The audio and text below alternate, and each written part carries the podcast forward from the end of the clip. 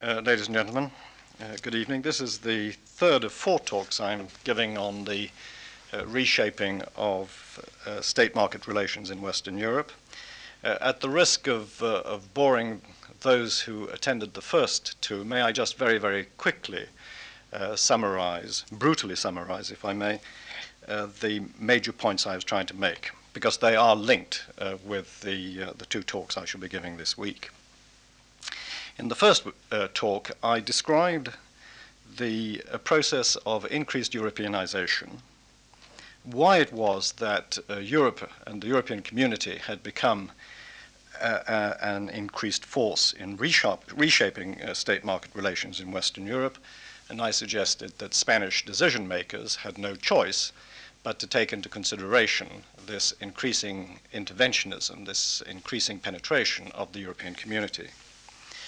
Last Thursday, I had a very, very skeptical look. Some people thought it was very hostile, but it was not intentionally hostile, a very skeptical look at the British privatization program. And in that talk, I was really trying to make two points. The first point is that the British privatization program, which has been very successful in some respects, was nevertheless replete with dilemmas uh, with problems, with contradictions, and with paradoxes. And that the problems and the dilemmas of the British privatization program were largely due to the fact that the British government continued to have a very ambivalent view about privatization. In other words, it privatized, but nevertheless retained a certain control over the industries it's pri- it privatized, and then indeed continued to interfere uh, in the activities of those privatized uh, uh, activities.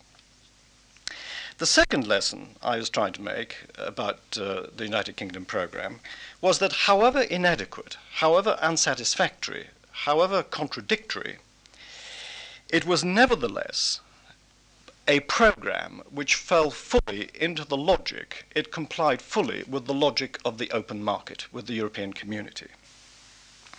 And that the United Kingdom government now is demanding, on the part of its partners, equal privatization and deregulation programs in the name of reciprocity. And in so doing, it is building up, not in any conspiratorial or Machiavellian way, it is building up an implicit alliance uh, with the competition directorate of the European community in order to further the cause of privatization and deregulation. It's what, in fact, Le Monde described as an unholy alliance between Great Britain and Leon Brittan. The final point I was trying to make was that Spain was therefore likely to be squeezed, both by the requirements of the market and by the requirements of some of its the major partners within the, the community. And that the privatization program would have to be very seriously put on the agenda of Spanish politics. Now, this evening, I want to look at another case study, not the United Kingdom case study, but the French case study, and how the French attempted to adjust to the changing conditions of the market in the 1980s uh, and the early 80, uh, 19, and the 1990s. And what I hope to do is to contrast two very, very distinct programs. First of all, the program of nationalization, which was carried out by the French socialist government in 1981 to 1982, and then, in total contrast, the privatization program, which was implemented by the right wing government of Monsieur Chirac uh, in 1986 1987. And I shall look at three major features of both of those programs. The first feature being the radical ambitions of both programs. Uh, secondly, the apparently radical nature of their implementation. And then, thirdly, the fact that, in spite of the radical ambitions, and in spite of the fact that they were apparently radical in their implementation, they were actually quite limited in their policy impact. I shall further argue that in the case of nationalization, the fact that the impact was so limited was unfortunate. And in the case of privatization, the fact that it was too limited was unfortunate. And having, in fact, tried to argue this case, I shall look at the current situation and argue that the French case is even more inadequate, more unsatisfactory than even the United Kingdom case. That the process of adjustment that has taken place in France is unfortunately unsatisfactory. Well, let me look at the uh, uh, French nationalization and privatization programs uh, of the 1980s. First of all, the radical ambitions that were expressed uh, during this period. There was an ambition on the part of the nationalizers very clearly to extend the boundaries of the state, to reshape the state market relationship at the expense of the market. In the case of the right, there was a clear ambition to withdraw the state, in other words, to redraw the boundary at the expense of the state. In both cases, nationalizers and privatizers, there was high policy pretension. There was a desire for rupture, a break, a radical break with the past. Both programs, as in the United Kingdom, were ideologically embedded. A whole series of ideological justifications were given for both programs. Both programs were justified by a wide variety of non ideological reasons symbolic, political, economic, social, and financial. Both programs had multiple objectives and as with the British program, some of those objectives were mutually conflicting. Interestingly, and by the way, both programs, in some cases, were pursuing the same objectives. If you listen to the privatizers and the nationalizers, both were saying that their programs were designed for adjustment to the international economy, were designed for greater efficiency, were designed to facilitate industrial restructuring. Both were designed to provide adequate finance, adequate funding uh, for a French industry.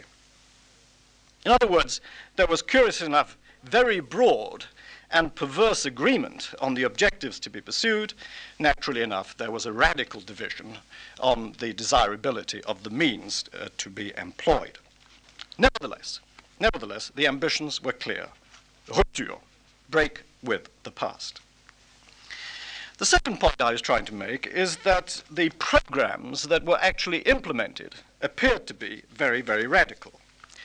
The nationalization program of 1981 1982 involved 12 major industrial groups, the most important industrial groups in France, 36 banks, which involved the total uh, nationalization of the banking sector, and two of France's biggest finance companies. The total cost of the nationalization program over 15 years was over $10 billion, and the industrial groups alone represented just under 1 million workers. As I say, most of the international competitive groups in France in electronics, telecommunications, chemicals, pharmaceuticals, heavy engineering, steel, and the defense industry all were transferred in this very short period, just over a year, 1981 1982, transferred from the private to the public domain. It should be remembered, moreover, that this radical extension of the public domain took place in a country which already had a very considerable public sector. A public sector which began in the Front Populaire of 1936, which was extended by General de Gaulle in 1945 to 1947, and which, and it's a point I shall come back to, which had been considerably extended in the 15 to 20 years preceding the election of the socialists in 1981, which had been extended by right wing Gaullist governments by the process of so called backdoor or creeping nationalization. In other words, between 1958 and 1981, under right wing governments, the French public sector, by the acquisition of subsidiaries and firms, had been, in tentacular style, had been very considerably extended.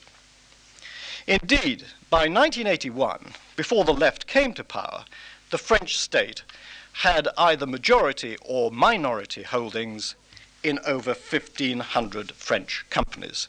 And indeed, when the French socialists uh, embarked upon their nationalization program, it was sometimes to their surprise to discover some of the firms that actually already belonged to the public sector.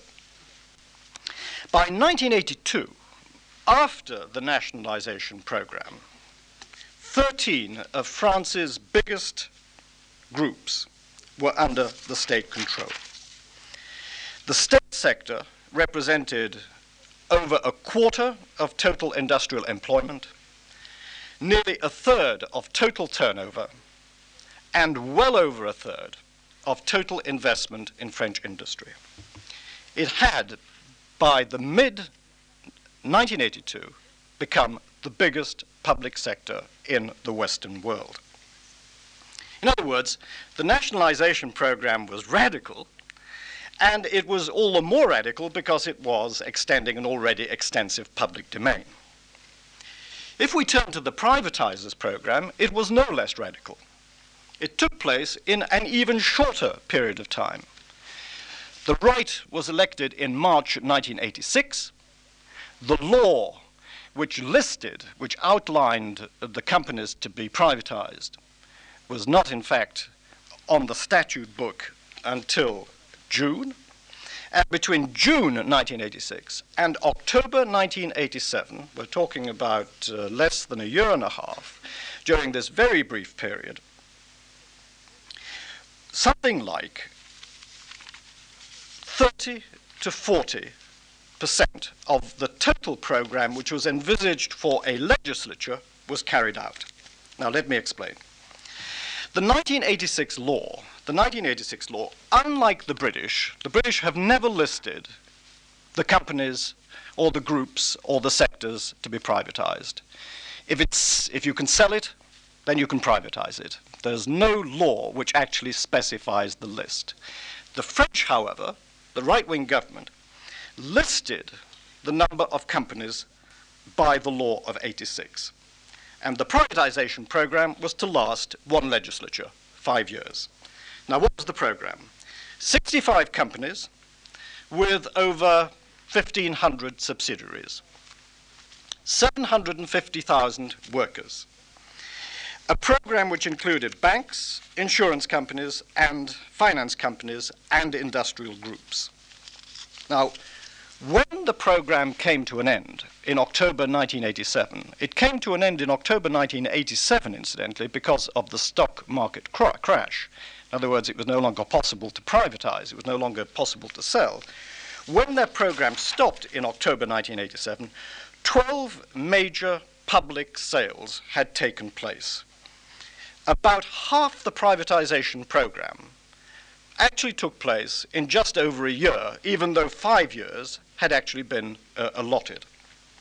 30 of the 65 companies were sold, and over $10 billion was raised 71 billion francs. Now, what is interesting is that during these 18 months, uh, the 71 billion francs which were raised were more than twice the amount that the total program, which had been elaborated, was expected to raise. In other words, in financial terms, the program was a huge success. 300,000 employees in the industrial sector were transferred to the public sector, to the private sector, and 100,000 employees in the banking sector were transferred from the public to the private sector. In other words, almost half a million people moved from the public to the private domain during this very, very brief period. In other words, both the nationalization and the privatization programs were radical and they are quoted in the public policy literature in France as perfect examples of so called heroic policy making, muscular policy making. These are not piecemeal, slow, gradual, limited, incremental. They are, in fact, radical, they are speedy, and they are vigorous. Indeed, in the public policy literature generally, these two programs, privatization and nationalization, are often quoted as the French state at its most volontariste, its most uh, muscular, uh, effective. The question, therefore, is why was it that the French state was able to carry out such a radical program, or an apparently radical program, both of privatization and nationalization? And I would like just to spend three or four minutes on trying to describe the conditions, because they were conditions which were very similar in the United Kingdom. And the question you can ask yourself is whether these very similar conditions actually exist uh, in Spain. In other words, can Spanish de- decision makers pursue an equally radical course? Well, what were the conditions? The first condition was that both the privatizers and the nationalizers had a very clear set of objectives. They knew exactly what they wanted to do, and both set of objectives had been clearly defined over the previous two or three years. Secondly, the privatizers and the nationalizers were able to form very small, very compact, very politically cohesive, very ideologically like minded policy units. And these units insulated themselves, literally insulated themselves, from the normal bargaining process of government. Much, it should be said, to the irritation of other ministers. Lots of other, many other ministers said, you know, what is going on in these two, in these two programs? This, they said, is a governmental affair, not an affair of a small, ideologically compact group within the government. In both cases, the Prime Minister, backed by a responsible minister and a cabinet ministeriel, were able to push through their programs with considerable force. Thirdly, with very few exceptions, all the industries in question, nationalized and privatized, were actually national in character they were under the control of the central government. There were no complications from other territorial units. The only complications took place for the nationalizers because two of the industries they uh, proposed to nationalize were under foreign control. Uh, under American or German control. And in both cases, there were prolonged complications. But in all other instances, there were no problems at all. Fourthly, the industrial context was highly favorable the nationalizers were dealing with industries which were in very, very poor financial state. Some of them were already heavily dependent upon the state. Indeed, the two steel industries which, were nationalized were basically already owned by the state. So that many of the owners were all too happy to sell. What is extraordinary is that there was very little resistance from the ownership of the companies which, which were actually privatized. Whereas the privatizers were dealing with highly profitable industries, industries which, as a result of their nationalization, curiously, had been made, made highly profitable, and therefore they were extremely easy to sell. Moreover, during this period of privatization, the Paris Bourse, the Paris Stock Exchange, was going through an historic boom. In other words, there was a lot of money. And one of the obstacles that many people envisaged, that the stock market would be too small to absorb this massive privatization program, uh, this in fact proved uh, not to be the case. So the industrial and financial conditions were good. Fifthly, the policymakers, privatizers and nationalizers, were able to exploit what is described in, in the French literature as the dévalorisation, the devalorization uh, of the system they wished to reform. In 1981 1982, there was widespread disaffection, disillusionment with the private sector. In 1986, there was widespread disappointment with the public sector. Sixthly, there were no constitutional obstacles to either program, nationalization or privatization. A number of amendments were suggested to both programs by the Constitutional uh, Council, but these were amendments of detail. The principles, the basic and fundamental elements were left intact.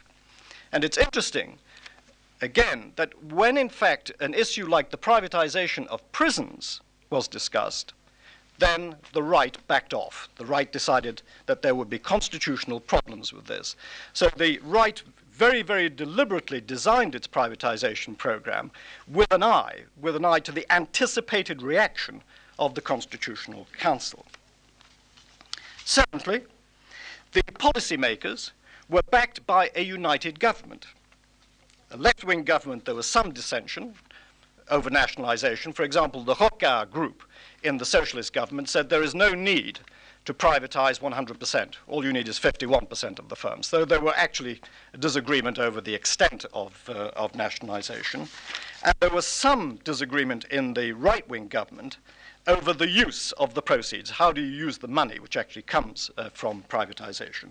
But there was no dissension at all in the left and the right wing governments of 81, 82, 86, 87 over the fundamental elements of both programs. Uh, eighth, the party coalition, the Socialist and Communist coalition, was united on the issue. Indeed, it was one of the few issues on which uh, they were agreed.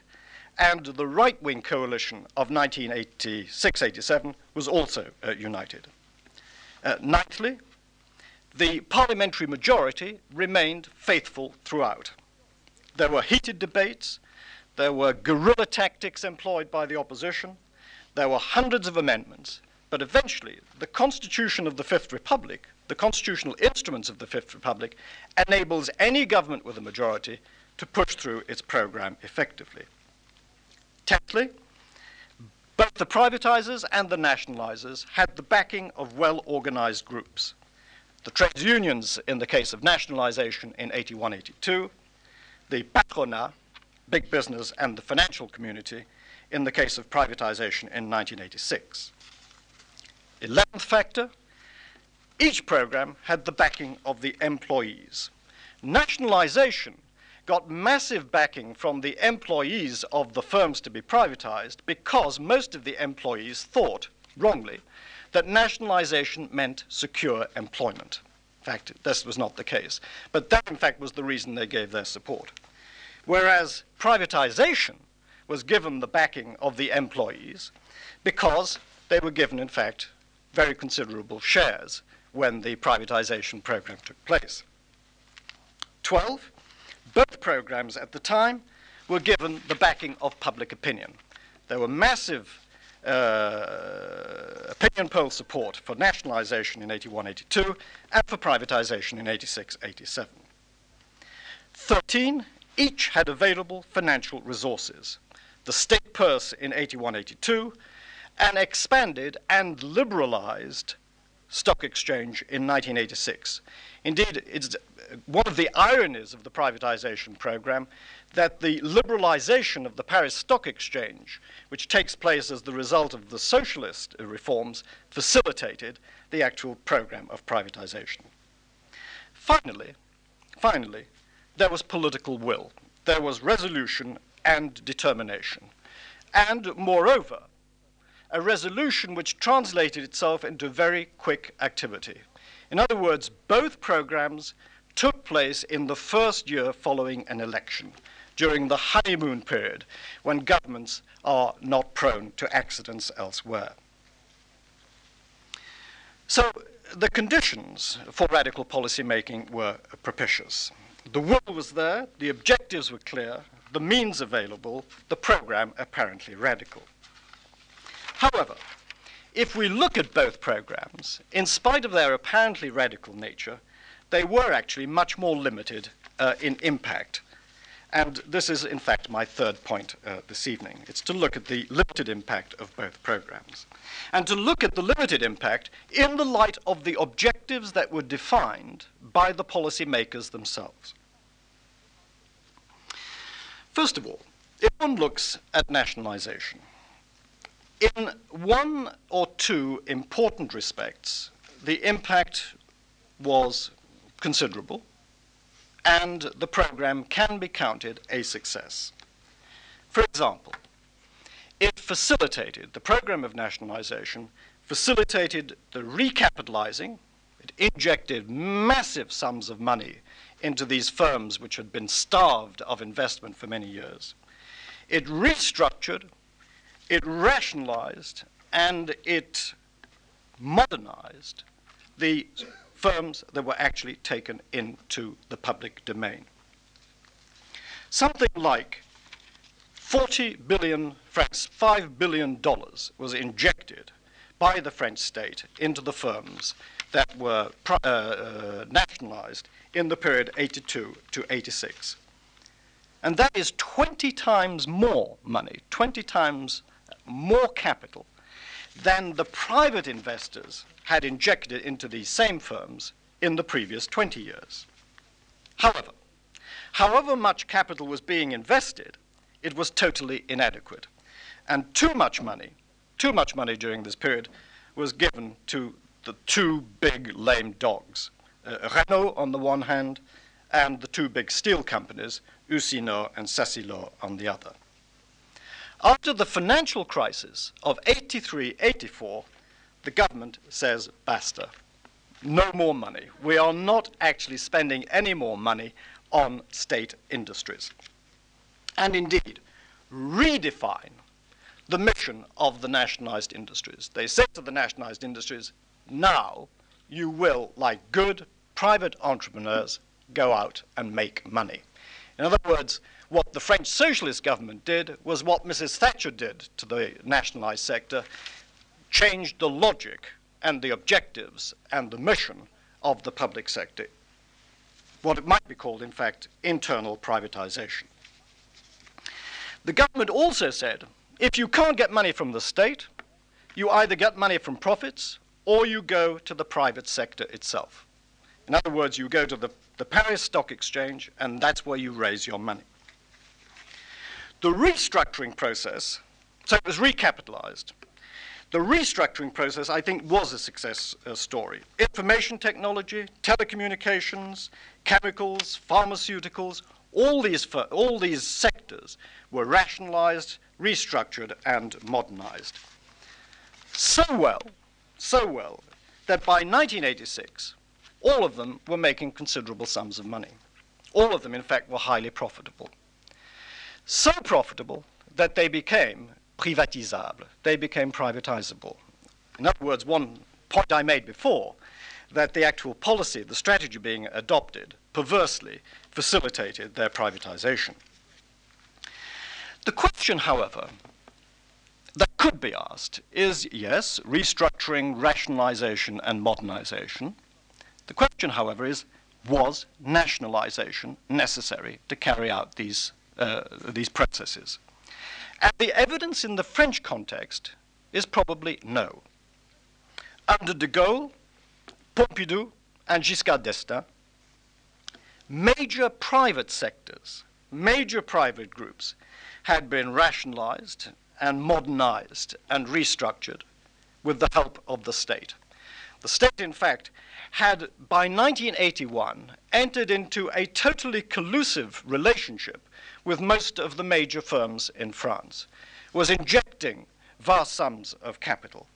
Indeed, in some cases, had actually taken over the direction of these uh, industries. In other words, the massive restructuring of French industry which took place in the 80s in aircraft industry, in the steel industry, in telecommunications, in the information technology industry. All these took place as the result of the state bringing pressure and using its various instruments, bringing pressure on the private sector, and the private sector perfectly happy to follow the dictates of the state. However, even if you argue, even if you argue that nationalization facilitated the process of restructuring and modernization, it did not, it did not carry out, did not achieve uh, the other objectives it set itself. For example, it did not improve workers' representation at plant level indeed one of the most disappointing aspects of nationalization the, from the employee's point of view was that no change took place. Most of them complained uh, that it was quite like being under, under a private sector management. It made no difference to them whatsoever. And that contributed, incidentally, to the disillusionment amongst large sections of the trade union movement and to some of the employees. Secondly, it never became a powerful tool of industrial policy, which is what the socialists wanted. Indeed, Indeed, in fact, it was supposed to be the so called fer de lance, the, the, best single book, incidentally, written on nationalization, which is written uh, by a uh, university professor, which is called the fer de lance, which is a justification of the nationalization program, argued that France needed an, an industrial policy and that within this industrial policy, this extended uh, nationalized sector would be the principal instrument. It never became a powerful tool of industrial policy because industrial policy itself was never allowed to function during the socialist period of office. Moreover, most of the nationalized industry chairmen, most of the people who were appointed by the socialists to take over uh, these new public sector uh, industries, refused to become the instruments of the government's non existent industrial policy. They said, no, if you want us to make profits, if you want us, in fact, to go into the marketplace, you must give us autonomy. And in 1983, a delegation of chairmen of the nationalized industries go to President Mitterrand and say, We want our autonomy. And Mitterrand backs them against the industry minister, Chevènement, who had been trying to interfere in their activities. In, in, other words, in other words, far from being an instrument of industrial policy, they become autonomous and almost privatized in the way they define their own strategies. Thirdly, they never become major instruments of French planning, because French planning collapses during this period as well. And finally, they never became the motor for the creation of employment. Indeed, the restructuring and the modernization and the rationalization which takes place involves massive redundancies. Indeed, more people lost their jobs in the public sector during this period than they did in the private sector. And what, in fact, the socialist government did was something much more courageous than the right had ever dared to do, and that was, in fact, to restructure, to, to cut manning, and uh, to, but it did involve, but it did involve massive disillusionment amongst the workforce, who said, you know, one of the reasons we were in favor of nationalization was that we thought this was going to guarantee our jobs. It's actually worse than being in the private sector. So that the two areas where one might argue uh, nationalization was a success, you could also argue it was unnecessary. And in other respects, it was not a success. My own view, my own view, is that on balance, nationalization was either unnecessary or it was a failure. If we take privatization, this is much more difficult to assess because only half the program was carried out. As I say, it was stopped brutally as a result of the stock market crash of October 1987. The fact that it was stopped in October 1987, in other words, before a full legislature, led to some very, very comical complications, which I will actually describe later. Now, in some respects, in some respects, privatization was a success. It was certainly a success financially. It raised over $10 billion in about 18 months. Yet, as in the United Kingdom, the price of the sale of shares was fixed politically and not according to the requirements of the market. There is no question but that the privatization program could have raised much, much more money. Every privatization flotation was oversubscribed, indeed, two or threefold. You could have actually increased the price quite considerably. You could argue that it was a, su- a success in that it enabled French firms to take advantage of the takeover, the acquisition mania of the late 1980s. But even this is an argument uh, which uh, is rather spurious because public firms were also indulging in takeover mania during this period.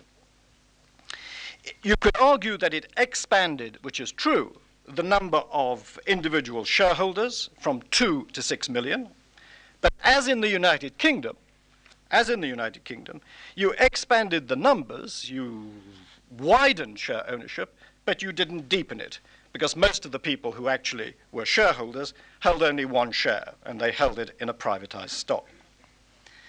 Perhaps, in fact, the best single reason for privatization was that it was an instrument for expanding the financial market in Paris. That it did, it's been argued, add about 10% to the capitalization of the French uh, stock exchange at a time when the French stock exchange is being strangled by the predatory activities of the uh, London city.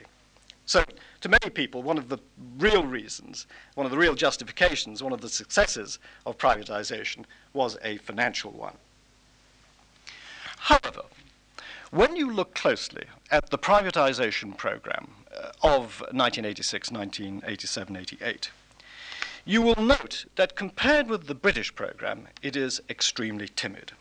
It's very, very timid in two important respects.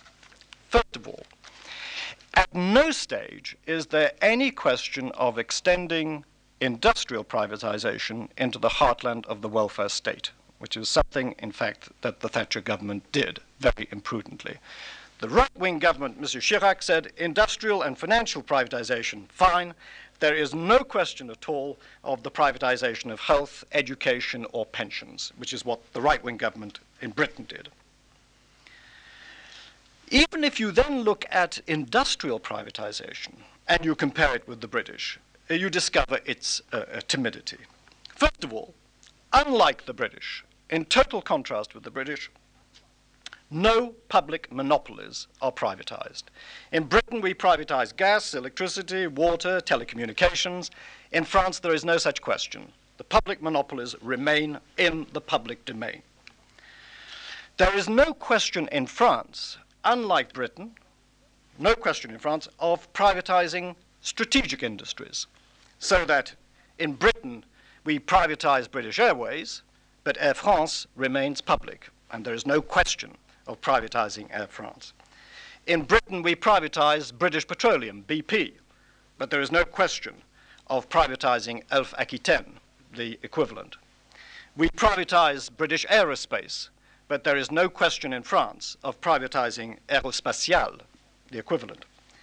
We, in Britain, privatized British Steel, but the two big steel giants, uh, Usinor and Sacilor, remain in public hands.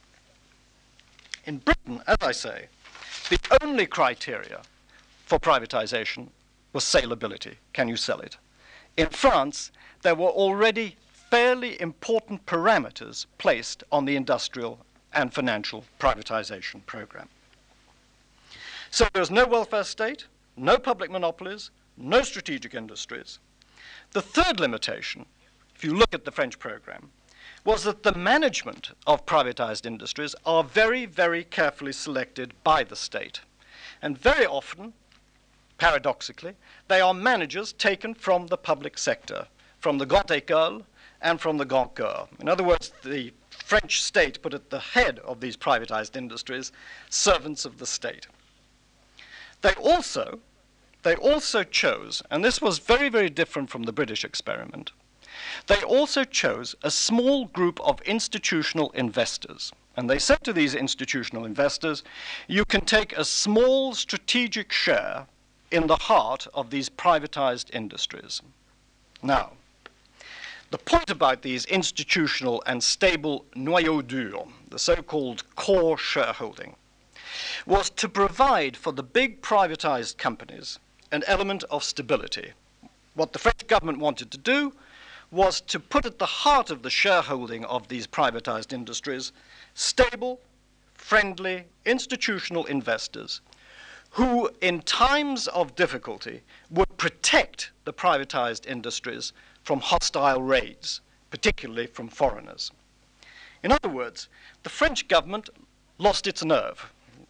Now, comically, comically, what the French government did was to choose some of its institutional investors, some of its institutions, from the list of firms which was, in fact, due to be privatized.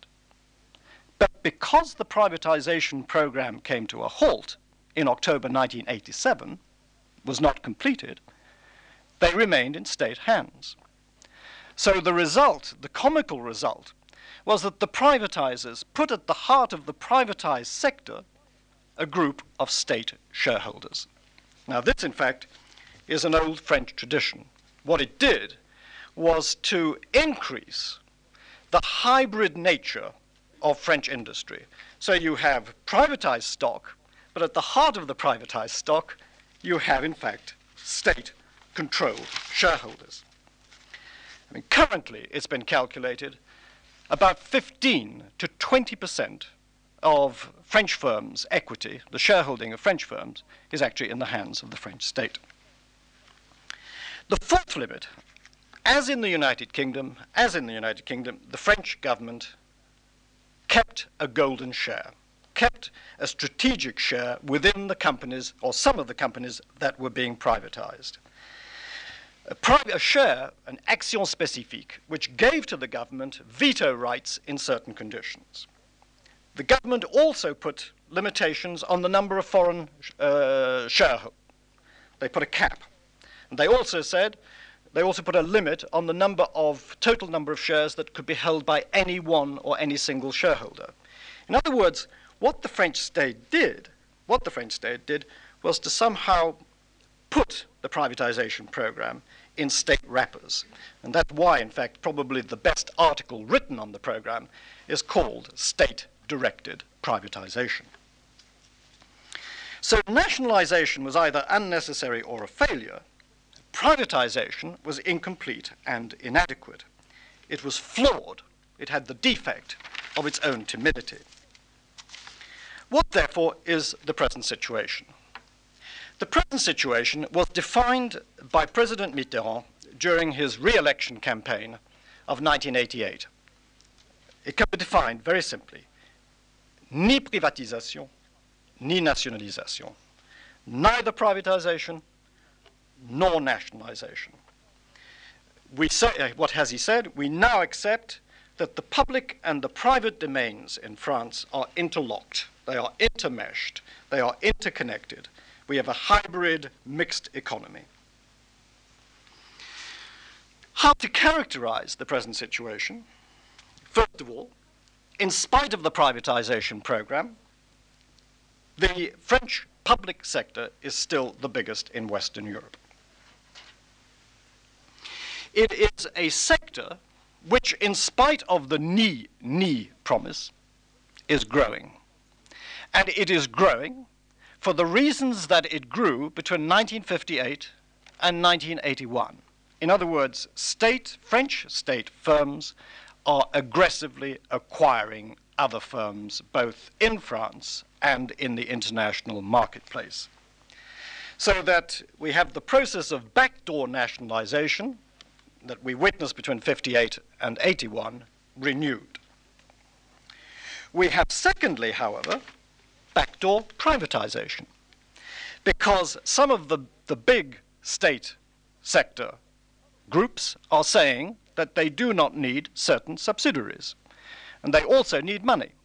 And therefore, they are selling some of their subsidiaries in order to raise capital. So the result is, the result is a highly fluid public-private sector. You have neither ni-ni, you have oui-oui. You have both privatization and nationalization taking place at the same time. So that's the first, a fluid frontier between the public and the private sector. You have, secondly, a state sector which clearly has changed its objectives. The objectives which were defined by the socialists, reinforced by the right in 86 to 88, and now fully accepted by the socialists again. And that is that the logic, the criteria of the public sector is to make profits.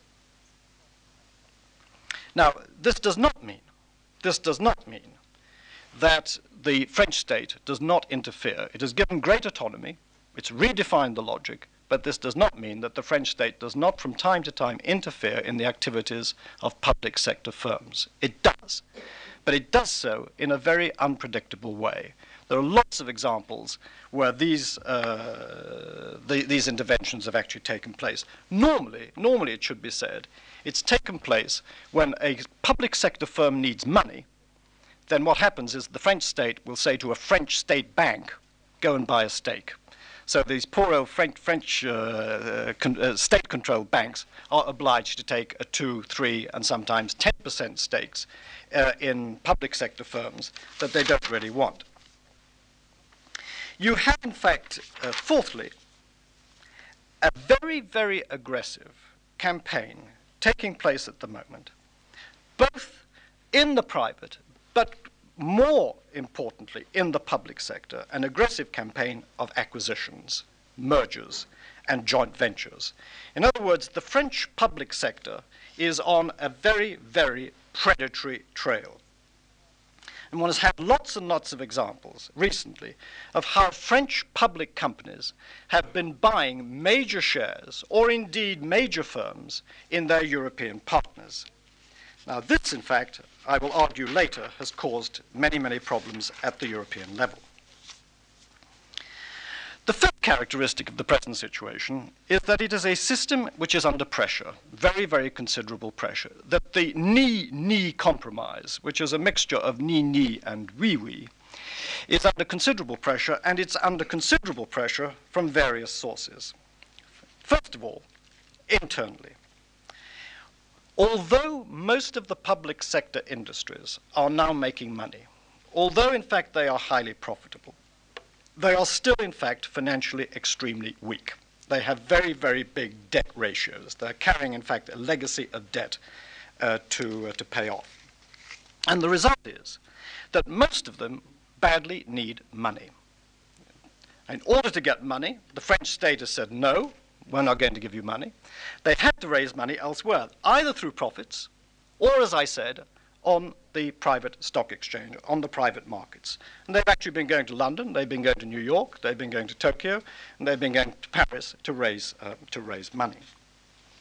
Indeed, I looked at the figures uh, this morning, and I discovered that between 1988 and 1990, which are the latest figures available, between 1988 and 1990, French public sector companies raised 184 billion uh, francs in new capital, 184 billion. Of that 184 billion, only 5% came from the state, from the state purse. 80, uh, something like half came from reinvested profits, and the rest came from the financial markets.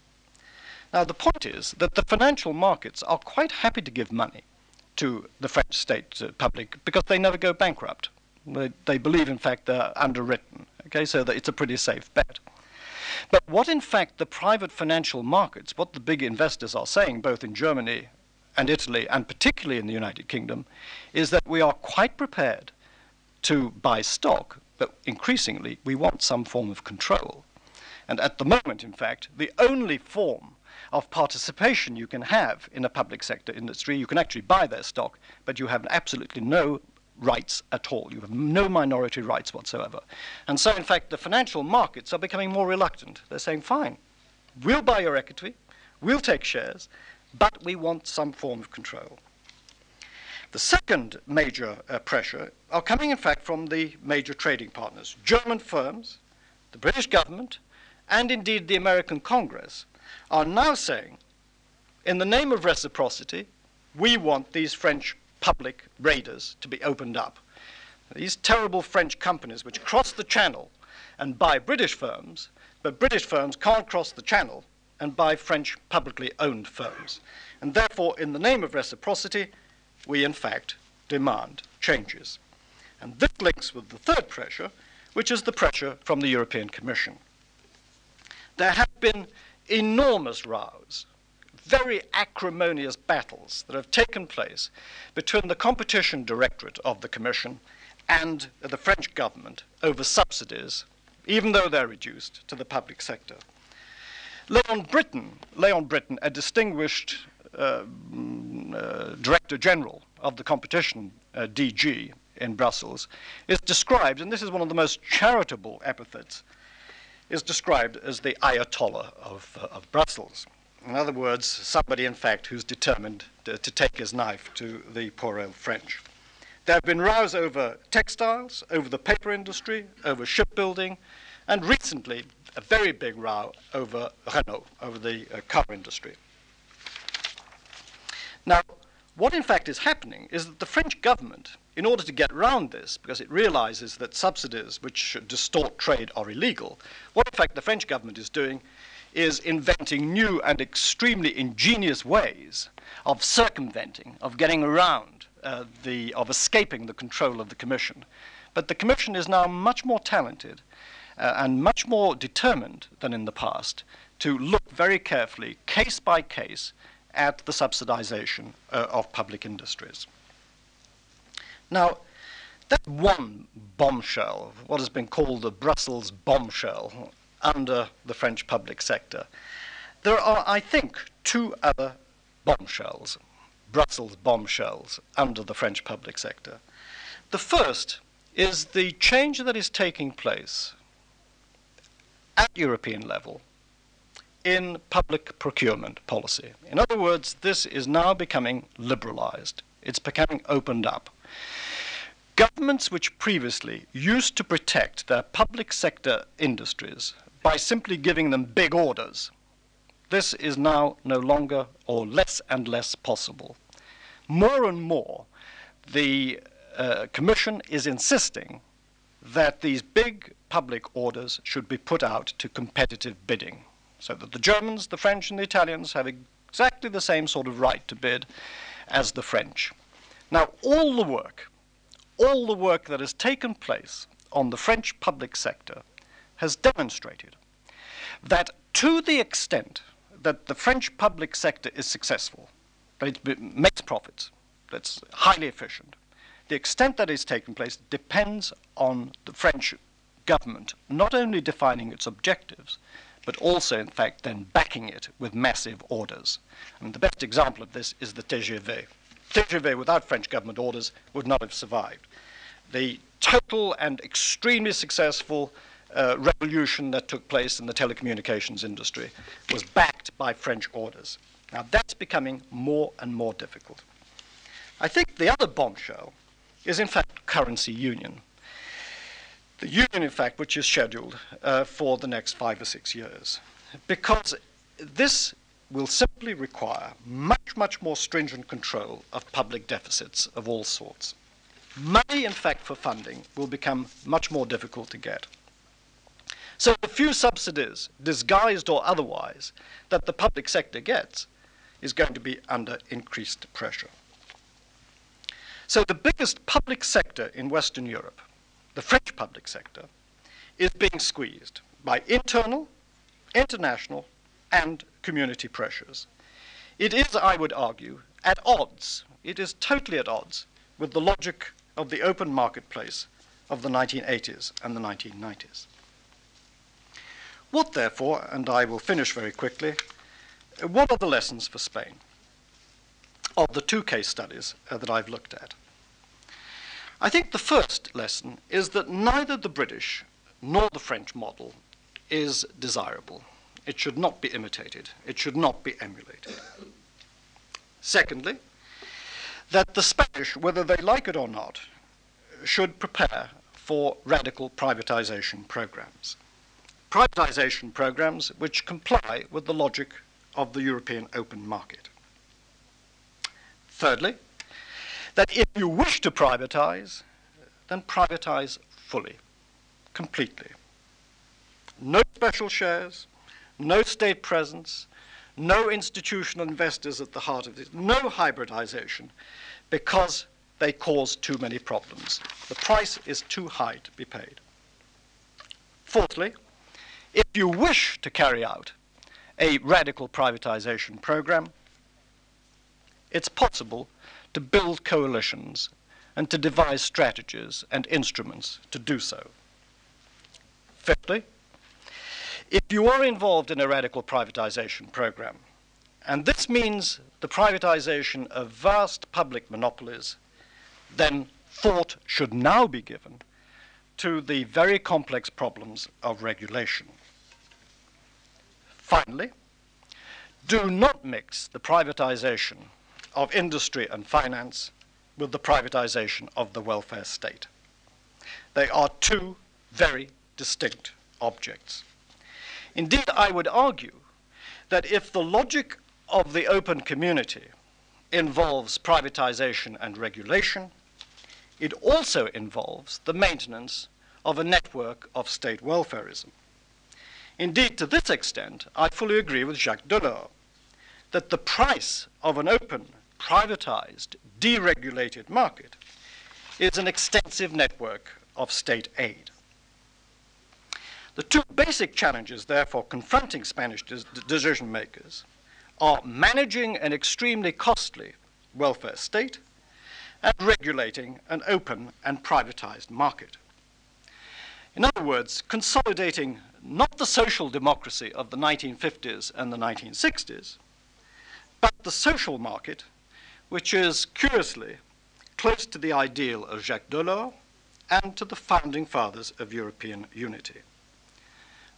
Both problems, managing the welfare state and regulating the open market, are immensely complex, lead to, uh, to dilemmas and contradictions, one of which, in fact, I will deal with in my next talk on Thursday. Thank you.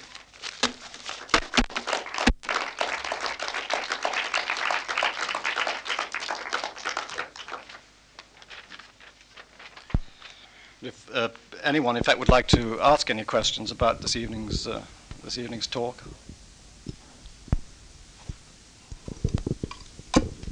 Um, I have a question about how you um, envision the prospects for this French public sector.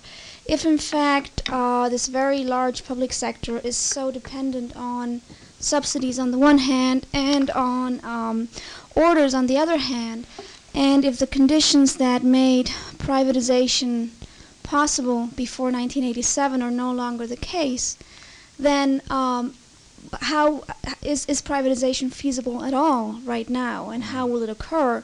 And uh, will it in any way make these companies more more efficient, or will, will they continue to depend on the state um, support, which you're saying is going to become impossible because of European integration? Mm. So I'm not sure I see the connection. I mean, I, I can sort of um, envision a public sector continuing to exist and the battles over subsidies and um, and orders being resolved independently of the question of privatization, basically. Right. I think actually the, the public sector at the moment, in fact, is, has has dual characteristics. I mean, most of the public sector, I said, is actually in very, very good financial state. It's making money. It's making a lot of money. Um, but uh, because of the, the past, because of the legacy of debt, it's, it's still financially weak, so it needs money. Okay, uh, but if it is if it's uh, profitable, if it's profitable, and if in fact it changes its own internal structures to enable more control as the result of people who take shares moving in, then I don't I don't see very much problem with that. Okay. The real problem, in fact, in the public sector is that there are still industries which are making huge losses. And, uh, and the problem is, what do you then do? Now, uh, if you take the steel industry, the French steel industry, or you take Air France, Air France is, is Iberian in its inefficiency, if you will forgive me. Okay, um, I mean the best possible thing for Air France, in fact, is to be is to be wrapped up or to be taken over by British Airways.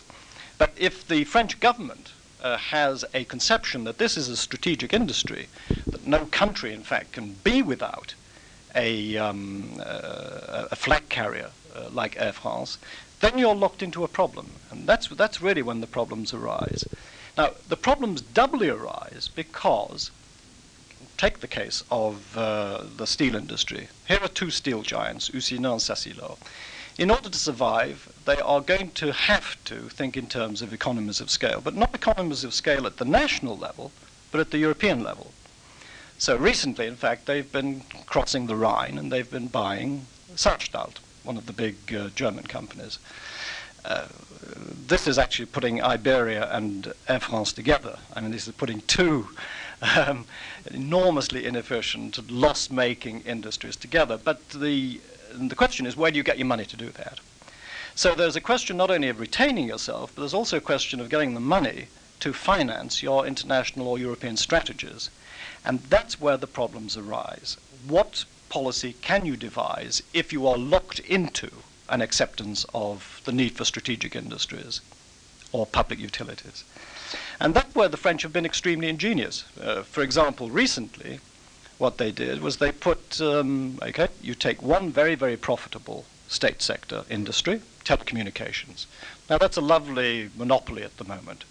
It prints money, can't lose money, okay? It's, uh, it's uh, no matter how inefficient, telecommunications is, is a profitable industry. So you put telecommunications together with consumer electronics, which is losing money. And you say, right, we will call this now not two firms, but one firm. And so cross subsidization can take place within the firm. And the European Commission says, the British government says, what's going on here? Uh, this is uh, subsidization, this is disguised subsidization. And the French say, no, not at all. Because uh, similar cross subsidization takes place in, in private companies. Why shouldn't it take place in, in public companies? Uh, the Commission, of course, is, is, is going to unravel that. I mean, there's no question it will not, it will not accept it. But what I'm saying is that the French are being forced more and more to devise methods uh, to find processes of financing, particularly, in fact, the loss-making sector. Uh, that's the real problem. Uh, the problem is doubled by the fact that nobody wants them. I mean, who would buy um, Air France? Next, you know, uh, perhaps Iberia, but um, but nobody else. So there is there is actually a genuine there is a genuine problem there, and uh, perhaps the, the way the problem can be resolved is allowing the market to play, which would be you know my, my rather brutal my rather brutal solution. Uh, if you have a squeeze, if you can't subsidize, uh, then for heaven's sake, uh, let it go. There's no reason there is no reason why a country needs a steel industry now. There is no reason why, for example, you need your own airline. And uh, I don't know whether you, most of you know, but there are now negotiations taking place between Air France and Sabena. The Belgians have, have recognized that uh, running you know, from a small country, a highly subsidized um, and very costly uh, national airline is probably not viable uh, there's another set of negotiations taking place between um, British Airways and KLM. In other words, what you're going to have is a process of concentration taking place in, in Europe. I think what I'm saying is that that concentration is also within the logic of the community. It also means, in fact, that uh, governments are going to have to accept that industries which they think have to be national have to be divested, have to be, have, you have to get rid of the idea that they have to remain national. Just let them go. Just let them go. However brutal that might be. Oh, sorry, could I just say, the, the, the other thing is the right has made it absolutely clear if they win the next election, and it will be, I would think, a miracle if they don't win the next election, then the privatization program, which was interrupted in October 1987, will start up again. Uh-huh. There, will, there will be a privatization program again. Yep. Okay. And um, to to what extent is this uh, this predatory behavior that that you've described of, of, French public firms going out and buying into European competitors? Uh, are those sometimes also the firms, the same sectors that are highly uh, that that would not be able to survive without government orders and without government subsidies? There's a there's a very big row going on about this at the moment. Um, I mean, it's it's not. There, there were five literally, in, I think in the space of three or four months, five cases uh, in which the uh, British in, um, industry minister took uh, the French firms, public firms, to court and said, "Look, we are not going to do, we're not going to tolerate this." Um, in the American Congress at the moment, there are certain Ameri- American congressmen normally the protectionist element, in fact, in the uh, in the Republican and Democratic parties. Those congressmen are saying, look, you know, we've got these French firms who are coming over here and buying our buying up our companies. Now, don't forget, the Americans are already very sensitive about the purchase of American companies by the Japanese um, and the Brits, and said that when you know when you compound the problem, you aggravate the problem because they're French, and because in fact they're public sector, that leads, in fact, to a considerable uh, degree of, uh, of anxiety and a great, a great deal of irritation. So that there is, I think, in fact, a combination of constituencies which are actually sort of uh, currently, they're not, they're not combined, there's no conspiracy, There's no cartel. There's no Machiavellian agreement. Okay, but I think there is a kind of uh, series of disconnected constituencies which will no longer tolerate uh, these predatory, uh, predatory activities. What we don't know, I mean, what we don't know, because the question of subsidies is possibly the most mm, difficult area, okay, to decide. And what constitutes a subsidy? I mean, is an enormously complex question. I mean, you know, we have great battles take place about what is and what is not a subsidy. So, uh, but you know, when you take something like Airbus, you know, Airbus, which is a kind of monstrosity, which is uh, which is being currently heavily subsidized in one way or another by a series of European governments. Airbus, in fact, has become the uh, a, a battleground uh, between the British and uh, between the Europeans and the Americans, because the Americans are saying, look, this is unfair, because the subsidies that are put into Airbus are simply trade distorting. You know, the, the, the, the, the, the playing field is not level, and we're demanding it. And of course, the Europeans are going back and saying, look, if you look at the American aircraft industry, that could not survive without defense contracts. So that you have, in fact, your own method of subsidizing. So there are big battles about subsidies. But, you know, slowly, very, very persistently, the competition directorate is more precisely defining what is and what is not acceptable. And it's, uh, I mean, the, the general criterion is simple that the state cannot give a subsidy to a public firm which does not, would not be justified if it were taking place within a private transaction. In other words, the same degree of commercial criteria has to taken. Now, you know, that's already vague, but it's more precise. And you now have a case, case law. You know, the, the, you have the court, you have the commission. So it's becoming more and more difficult uh, to, uh, to subsidize. But it's still a complex and murky and difficult area.